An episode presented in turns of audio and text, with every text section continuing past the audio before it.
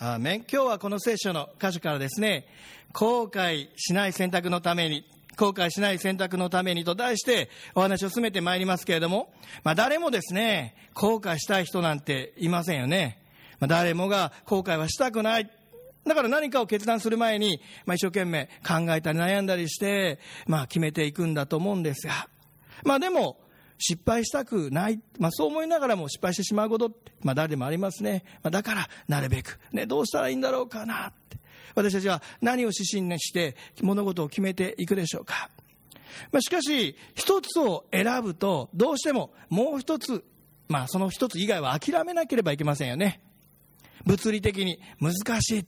あれもこれもそれも選ぶってことはできない、まあ、そういうものではないでしょうか。今、プロ野球でですね、二刀流って知ってますか？日本ハムファイターズにですね、大谷翔平君ってピッチャーが入ったんですけど、もう18歳でルーキーで入ってすごいんですね。もう今オールスターにも出てますが、もう投げては160キロ近く。もう今までこんなね、速いスピード、もう見たことない。もうもっともっと彼はですね、もうピッチャーとしてもね、伸びていく才能を持ってる。そしてバッターとしても、もう3割をね、超える打率を誇ってるんですよ。もういきなりプロに入って、もうバッターだけでも、ピッチャーだけでも、それは本当はすごいことなんです。でも二刀流、両方ともやって、両方とも今のところうまくね、成長していってるんですね。そして両方ともで評価を得てるんです。しかし、私は、彼はどこかで、このピッチャーかバッター、選んでいく必要があるんじゃないかなってそう思うんですね。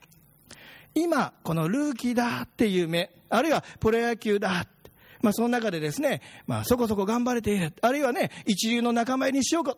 まあ、こう今ね、頑張ってる最中ですが。さらに彼がもっと上を目指したときに、超一流、超超一流。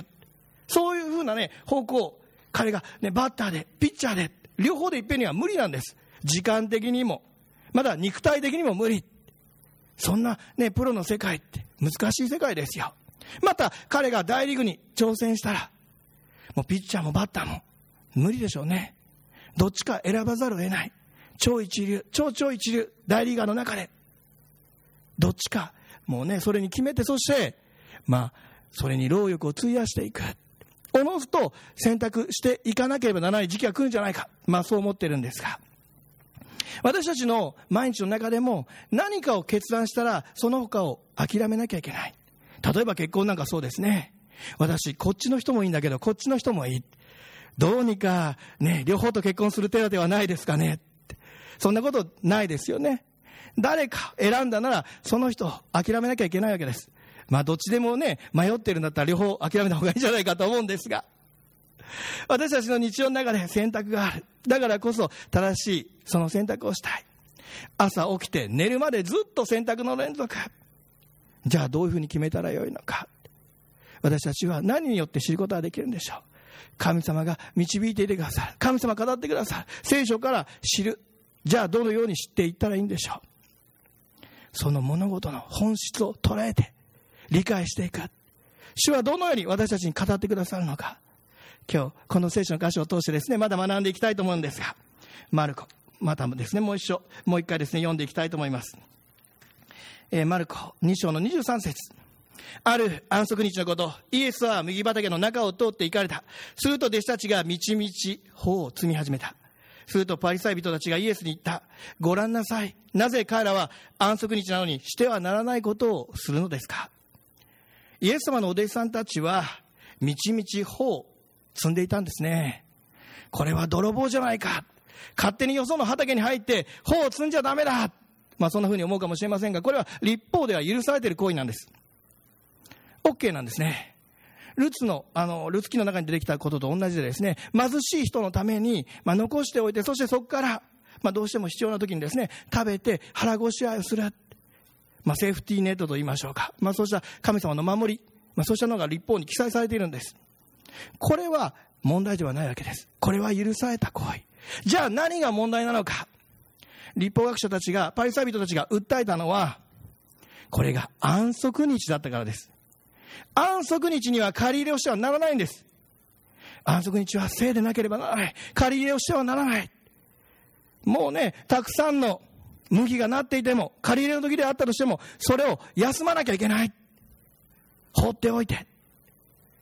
じゃあなんで、ね、イエス様のお弟子さんたちこんなことしてるんだ立法学者たちは、パリサイ人たちは訴えたんです。じゃあこの言葉に対してイエス様は何とおっしゃったのか。あなた方知らないの？ダビデがひもじかった時、祭司以外は食べてはいけない備えのパンを彼は食べたじゃないか。それを友の者にも与えたではないか。まあ、このところだけ見るとですね、何かダビデがお腹を空かした時に、もう自分家の冷蔵庫をね、ガーンと開けて、ね、この食べるものないかな。一生懸命こうガサガサガサガサ探すようにですね、この祭壇に入っていって、そして食べ物ないかな。ああ、ここにパンがあった。よし、みんなでこれを分けて、ね、お前らもみんな食べろって言って、食べさせたようなイメージを抱くんじゃないかな。まあそんなふうに思うんですが、どうでしょう。でも実はそうではないんです。第一サムエルの21章にこれは書かれてあるんですが、もうちょうどダビデがサウル王に追われていた時ですよ。もう命を狙われて、もうヘロヘロになってるんです。状況としては。もう日もさっちもいかない。もう明日命が、ね、今日命がなくなってしまうかもわからない。そんな状況の中で、友の者たちと逃げ惑っていた。それで、祭司のところにやってきたんです。そして祭司に言うわけです。祭司様、何かここに食べ物ないですか？祭司は言うんです。ここには食べ物ないね。申し訳ないけど、そういう場所じゃないからね。食べ物はない。ごめんなさい。そう言うんですが、ふっと祭司は思い出したように言うんです。ああ、そうそう。そういえば、祭司以外は食べてはいけない備えのパンがあるんだけれど、これは祭司以外食べちゃダメなの。でも、特別に、もし君たちが女性と関係を持ってなく、また汚れていないならば、緊急、特別処置としてそれを食べることが許されるんだけど、どうするあなたたち汚れてますか？どうなんですか？そう聞いたときにですね、私たちは、命を追われて、こう逃げ惑っている意味。そんな女性との関係もないし、また汚れてもいない。大丈夫ですよ。よかったらそれを食べさせてください。特別に許されて、それを食べることを許可されたんです。だから、神様を恐れずに、勝手にダビデが好きなことをして、食べてやれって食べたんじゃないんです。神様の恵みを彼は受けたんですよ。許可を得て、許しを得て。じゃあイエス様なぜパリサイ人たちにこのことを話しているのかっていうことなんです。どういうことでしょう？それはイエス様が特別に許可されたんじゃないでしょうか？この弟子たちはひもじかったんです。食べ物がなかったんです。だから特別に許可されて食べなさいって。安息にしてもそれを許された。だから彼らはそれを食べて満腹したんです。お腹を膨らまして、そして安息日を守っていった。安息日とはどういうものであるのか。ここで問われてくるわけです。ただ、立法だけを行えばいいのか。安息日とは一体何なのか。イエス様は正しい安息日とは一体何なのか。それをパリサイ人たちに、また弟子たちに今日のこの箇所で教えられた。それはどういうことでしょう。生きた神様との交わりが安息日にはあるって。安息日、すなわち神様を礼拝する。そういう日ですよね。神様に心を傾ける。いつもずっと交わっている。だから、その借り入れもお休みして、普段することもお休みして、そして心も体も、また霊的にもリフレッシュされて、力を受けて、また出ていくために。だから、立法でこう定められているわけです。ただ、立法で、こうしなければ、ああしなければいけない、そうしなければいけないのではなく、主との関係、この恵みの関係に生かされるから、自然とそうした立法を守っていくことができる。また、その中で生きた関係に生かされ、霊的にリフレッシュされ、力を受けることができる。だから何が大切なのか。安息日、使徒の関係の中で、礼拝の中で、主から御言葉いただいて、また主から力をいただいて、リフレッシュされて、また新たに始めさせていただく。主との生きた関係が安息日。これが最も大切なものではないでしょうか。私は、このパリサイ人たちの、まあ、一連のまあ、このね、今日の箇所の動きを見ていると、何か子供の時のですね、ラジオ体操を思い出すんですね。ちょうど今夏休みに入って、ラジオ体操がね、始まりますけど、まあ、昔に比べて今は毎日ではないんですかね。昔は毎日毎日あったんですけど、そしてラジオ体操が終わると、反抗してもらって、そして帰ってくる。まあ、普段よりもですね、早く、6時でしたかね、6時半でしたかね、起きていくわけですが。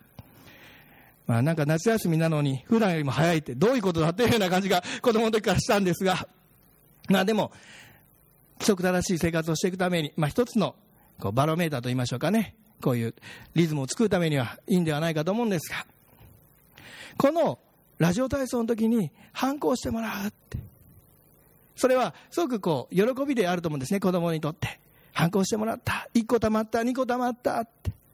でもそれ、ラジオ体操をするっていうことがまず大事じゃないですか。ラジオ体操で体を鍛えるって。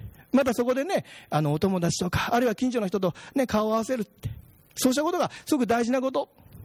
しかし、ただハンコだけ。それを押してもらうことだけに目を留めてたらどうでしょうか。もうラジオ体操がもう終わりの辺でですね、そろそろね、終わるぞ。パーッと入ってですね、みんながね、反抗してもらって並んでる時にパッと入って、そしてお願いしますって反抗してもらう。でね、こう何個も溜まっても、そこに本当の意味があるんでしょうかどうです？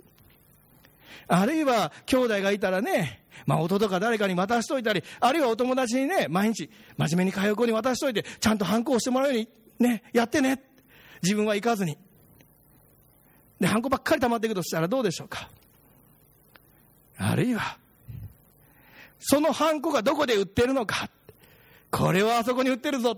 100均にあるハンコだって、100均にいてですね、そのハンコを買ってきて、そして一回も参加せずに自分でね、必死に押して、夏休みの終わりに提出したとしてもどうですかね。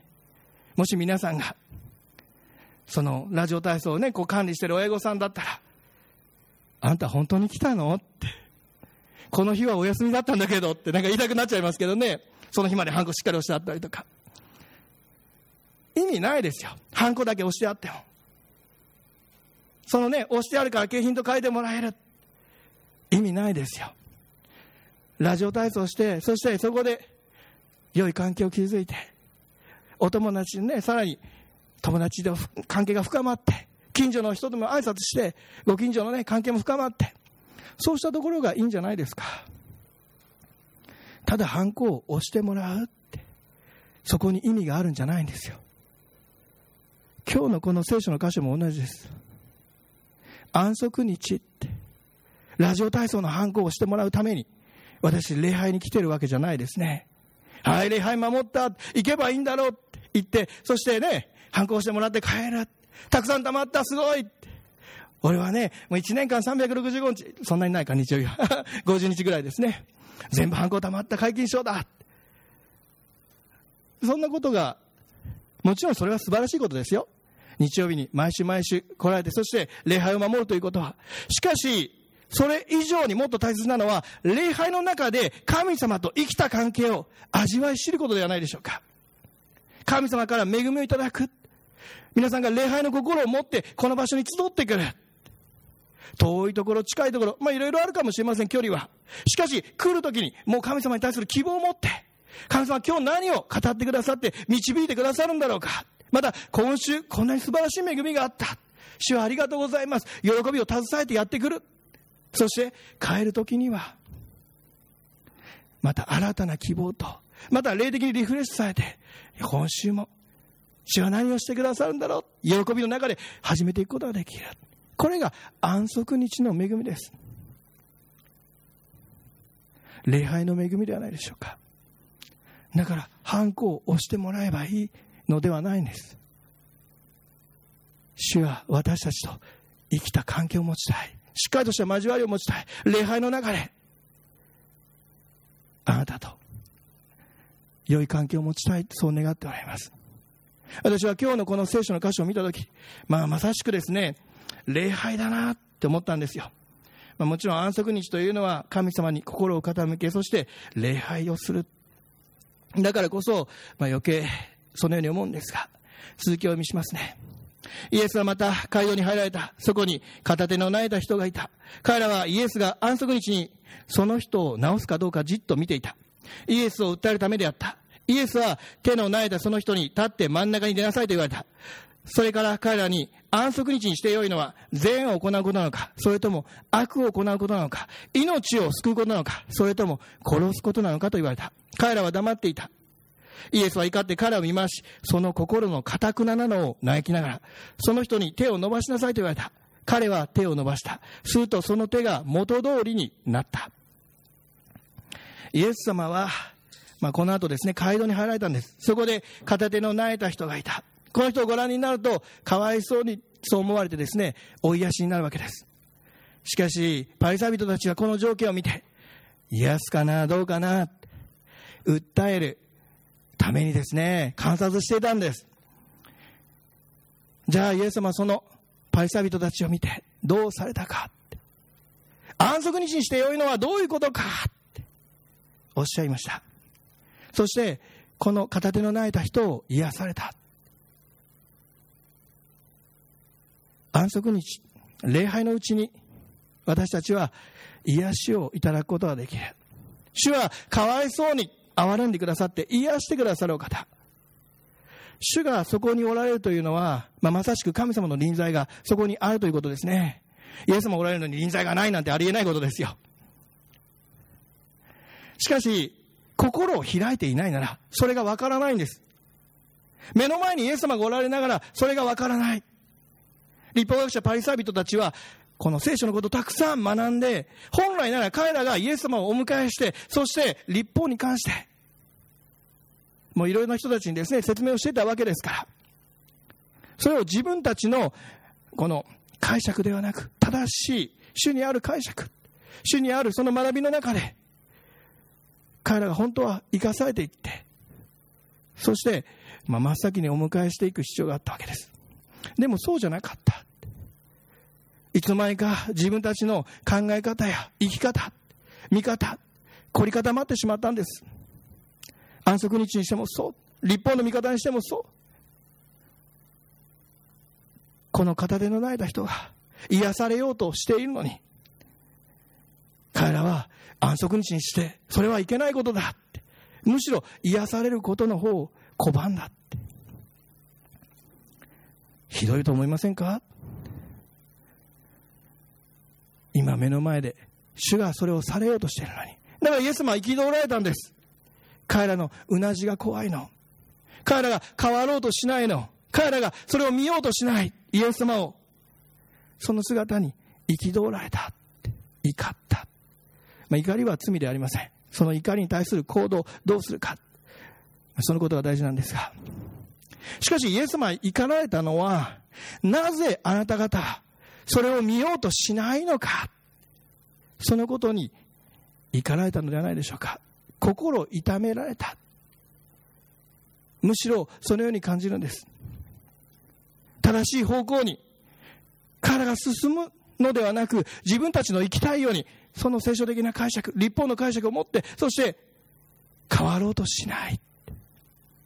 だから違う私たちもこの悔い改めの心を持たないならば、主に聞く姿勢を持たないならば、間違いやすいものですから、間違った方向にずっとこう走ってしまいやすいんです。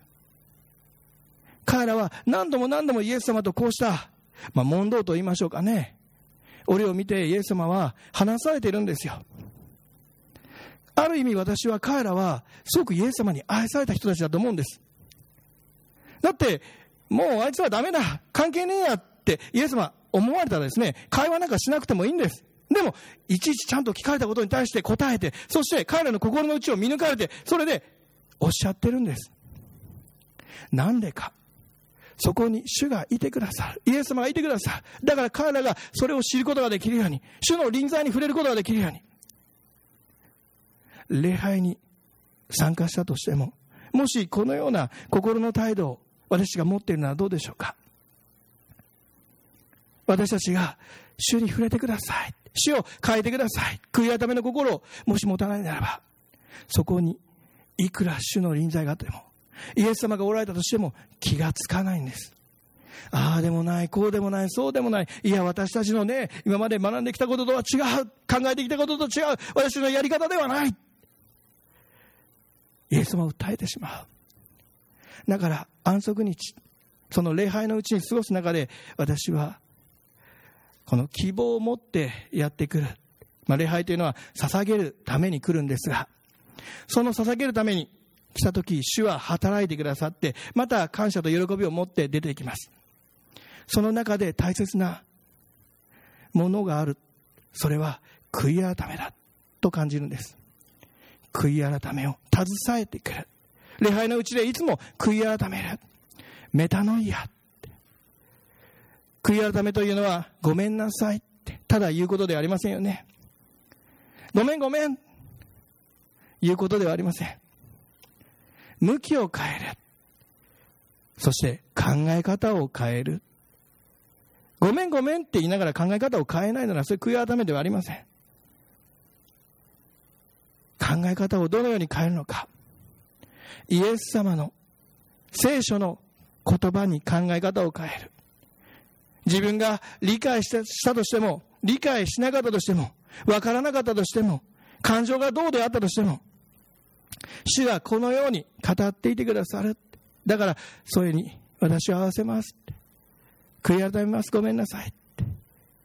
向きを変え、そして始めていく。もちろん、すぐにうまくできないっていうこともあるでしょう。しかし、その中で悔い改め、悔い改め、悔い改め、変えられていく。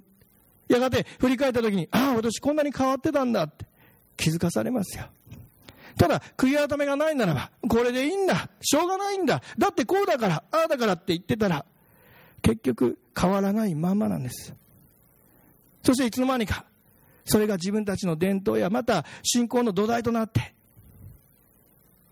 主が導いてくださるのに受け取ろうとしなくなってしまう。イエス様が目の前に、パリサイ人たちの前におられるのに、彼らはそれをノーと言った。そして彼らはそれその後どうしたか。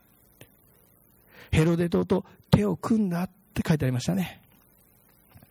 ヘロデとパリサイ人仲悪かったんです。ヘロデ島はローマと仲が良かった。だからパリサイ人たちはローマと仲悪いですからね、ヘロデ島ともそもそもそもそもこの対抗してたと言いましょうか。相反してたんですけど。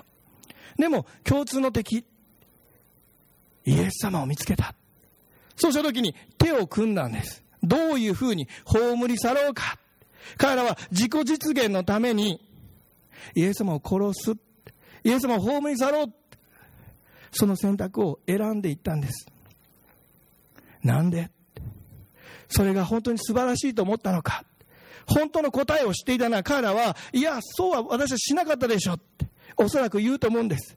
なんであの時に言ってくれなかったんですか？なんで気づかせてくださらなかったんですか？きっと彼らは言ったと思うんです。でも、イエス様は何と言うのか？あの時私は目の前で言ったじゃないかって。あの時私は何度もあなたに向かって答えたではないかって。私はあなたを愛している。だから変わってほしかった。だから受け取ってほしかった。しかし、受け取ろうとしなかったでしょって。罪によって。私たちはイエス様を葬り去ろうって。罪によって私たちは自己実現。神様よりもイエス様よりも主の御心よりも選んでしまう。そのような弱さを持っています。だからこそ主を変えてください。主を教えてください。弱さがあります。悔い改めます。主からいつも力をいただいていこうではありませんか礼拝のうちでその力をいただいてそして私たちの目が清められそして霊的に選択していく力が与えられる。目の前にイエス様がいてくださって、私たちに語り、導いていてくださるからです。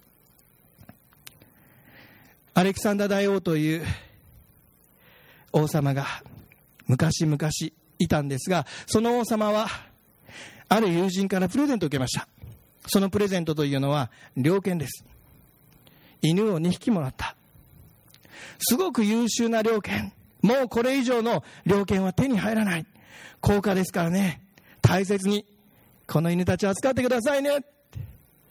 まあ、この王様のこと大好きだったからね、その友人をプレゼントしたんです。本当はね、もうプレゼントするのもはばかる。でも、大好きですからどうぞ使ってくださいもうそれをもらったアレクサンダー大王は嬉しくなってさあ狩りに行くぞってすぐに狩りに行ったんです。犬を連れて2匹。うさぎ狩りに行ったんですがうさぎがぴょこぴょこぴょこっと跳ねた時に、まあ、追っかけてですね猟犬が。それでハントする。これがうさぎ狩りのやり方だと思うんですがちっとも追っかけようとしないんです。うさぎがぴょこって穴から顔出してもぼーっと犬がね2匹その王様の横でこうゴロゴロしてですね動こうとしないわけです。さあ行け行け！って王様は言うんですけどねぼーっとして動こうとしないわけです。あくびをわーってしながら。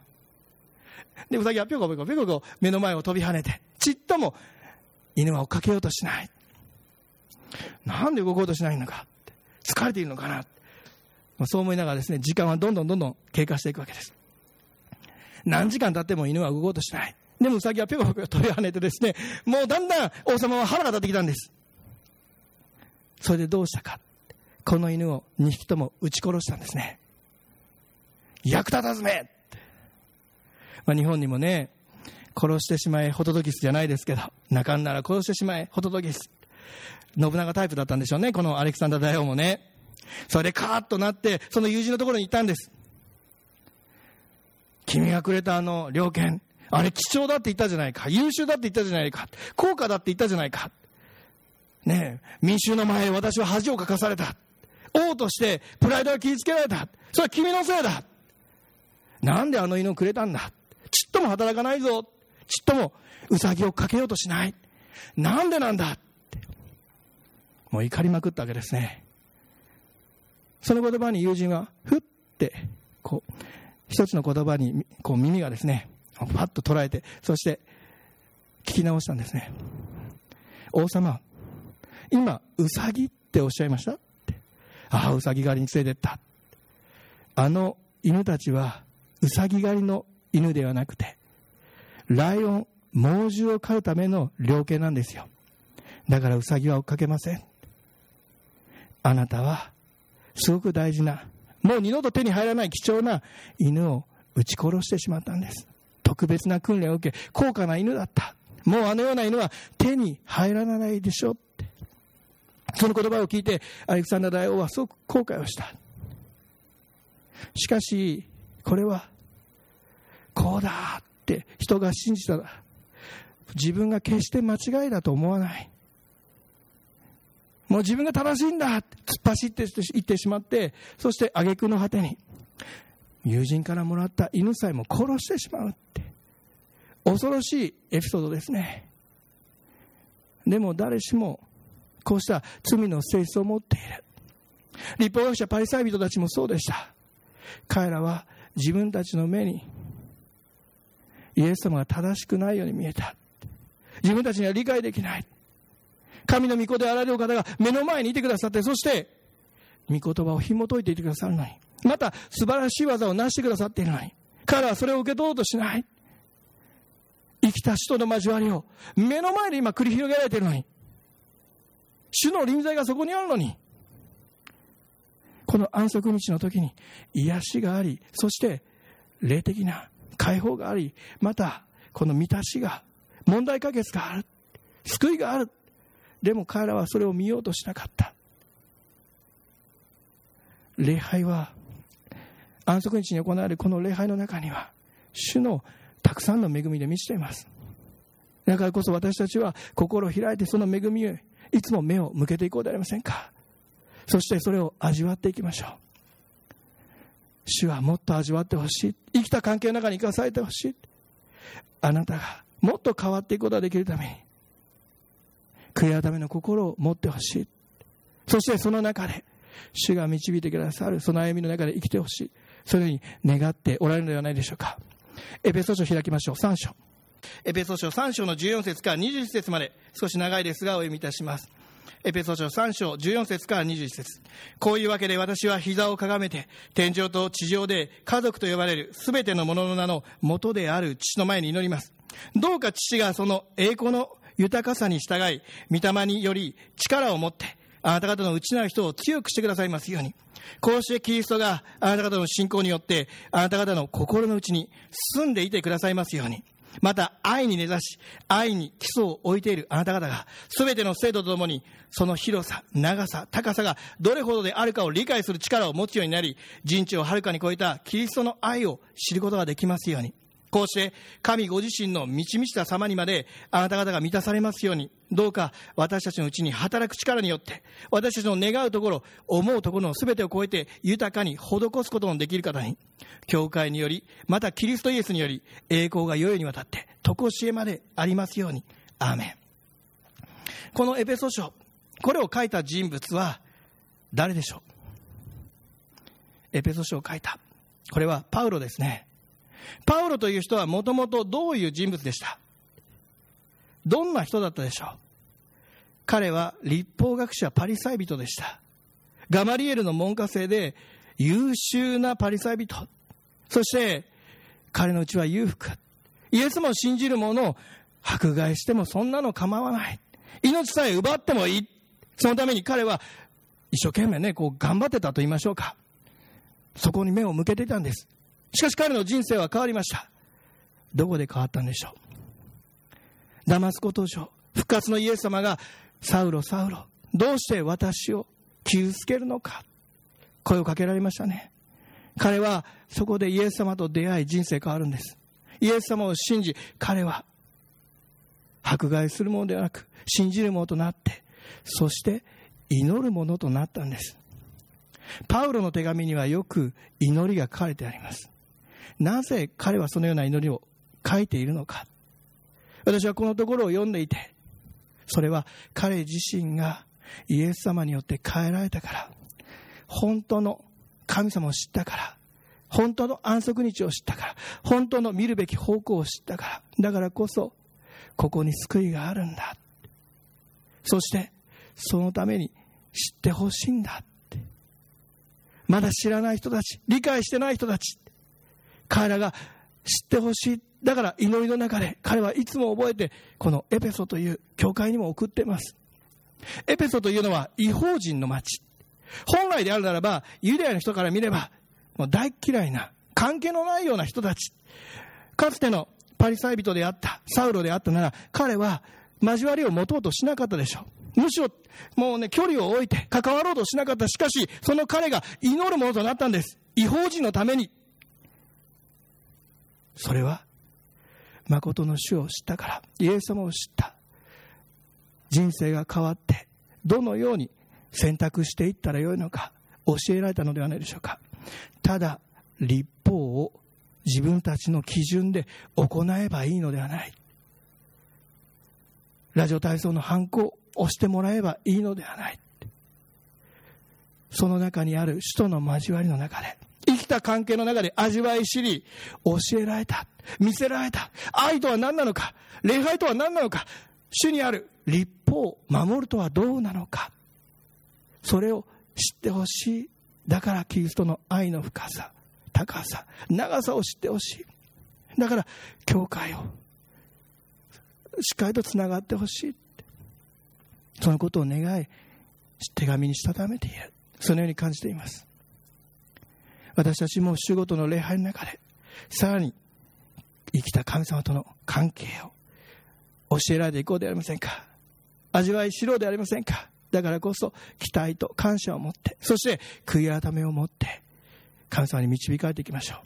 主は私たちの心の内に探ってくださって、そして引き上げてくださって、力を与えてくださって、導いてくださる。礼拝は主と私たちとこの素晴らしい恵みです。もう特別なものです。この世にはありません。礼拝のうちにだけある特別なもの。それをクリスチャンは味わうことできる。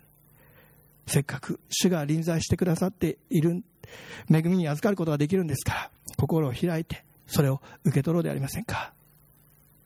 最後に一つ、あるお話をしたいんですが、それは、今年でですね、ディズニーランドは30周年を迎えるって、まあ、よく宣伝なんかでもやってますが、日本のディズニーランドではなく、アメリカ・フロリダにあるディズニーワールドの話。このディズニーワールドができた時、ウォルト・ディズニーという方はもう天に召されて亡くなっていました。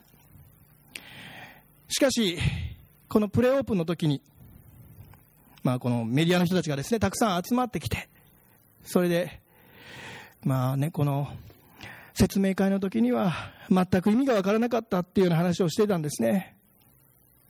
もう、ウォルトが一生懸命、このディズニーワールドについて、もう夢を語って、もういろんなことを話してくれる。でもメディアの人たち何の、何をこの人が言ってるのか理解できなかったって。でも、今こうして形になってみて、はっきりとわかるって。メディアの人たちはみんなそういう話をこうしてたんですね。そうした中で、お兄さんのロイを、ある人は見つけて言うんです。残念でしたねって。ウォルトにこの光景を見せてあげたかった。彼はね、この日を待ち望んでいたでしょ。みんなね、わからないわからない。説明会には居眠りしてた人も大勢いた。でも今日こうやって完成して、私たちは分かりました。彼が見ていたのはこれなんだなって。彼に見せてあげたかったです。そう言うと、お兄さんのロイは、その話を聞いて、へって。ちょっと待ってくださいよ。そのメディアの人たちに言ったんですね。ウォルトが初めに、今あるこの幻を見たから、ビジョンを見たから、今ここにディズニーワールドあるんじゃないですか私たちはその現実を見せられてるんですけど、それは初め、ウォルトが見てたものなんじゃないですか彼は今ここにいないかもしれない。でも彼はずっと私たちより先に見てたんですよって。そう兄さんは言ったんですね。私たちはイエス様とそばにいるとき、イエス様との生きた交わりの中で、信仰とは何か、イエス様が見ておられるその見たものを、だんだんだんだんですね、信仰の歩みの中で見せられてくる。はじめ、どういうものかわからない。信仰とは何か、愛とは何か、全然わからない。人間的な何か愛するという行いなのか、もう全く間違ったことを一生懸命してしまう。しかし、人ともに歩む中で変えられ、養われ、また悔い改める中で、ちょっとずつちょっとずつ愛の方向、信じる、その信仰の方向、また、人ともに生きるとは何か、教えられてくるのではないでしょうか。だからこそ大切なのは、主を愛する選択をする。毎日の中でいろんなことがあるかもしれません。しかし、何をイエス様は喜んでくださるのか。また、その目を私たちの心の内にも養っていただこうではありませんか？私の見方が、私の考え方が間違っていることもあるんです。主は喜んでくださる。そう思ってですね、一生懸命自分が、自分の自己実現を押し通していることもあるんです。だからこそ、教えられやすい心と態度を持って、主を導いてください。主に思いを寄せて歩んでいきましょう。お祈りいたします。愛する天の地の神様、あなたが生きて働いておられることを覚えてありがとうございます。私たちは、毎日が選択の連続で、その中で、軽いものから大きな将来に至る問題まであります。その中で何を選んだらよいのか、わからないこともいっぱいあります。しかし、主よ、どうぞあなたが、あなたの思いであるものなのか、それともそうでないものなのか、指し示してくださいますようにお願いいたします。また、悔い改める心を持ち、教えられやすい態度を持って、主が違うよ、おっしゃってくださったならば、はい、わかりました。手放していくことができますよう、その強さをも与えてくださいますようお願いいたします。人は弱いものです。だからこそ慣れ親しんだものをなかなか手放したくはありません。長く握りしめたものであればあるほど手を離すのが嫌です。それが自分の人生だ。それが自分の一部だ。そのように勘違いしてしまいやすいものだからです。しかし主よあなたはそれを知っておられ、また私たちに語り続けていてくださることを覚えてありがとうございます。どうぞ心を開き、耳を傾けます。あなたの御声を持って導いてください。主よあなたが強めてくださって、新たな人生を、主にある人生を、イエス様によって信じ救われた者の人生を、変えられた者の人生を教えてくださることをありがとうございます。パウロも変えられました。主を愛する者へと、その中であなたが教え導いてくださったことをありがとうございます栄光が主にありますようにイエス・キリストの皆により信じてお祈りいたします。アーメン。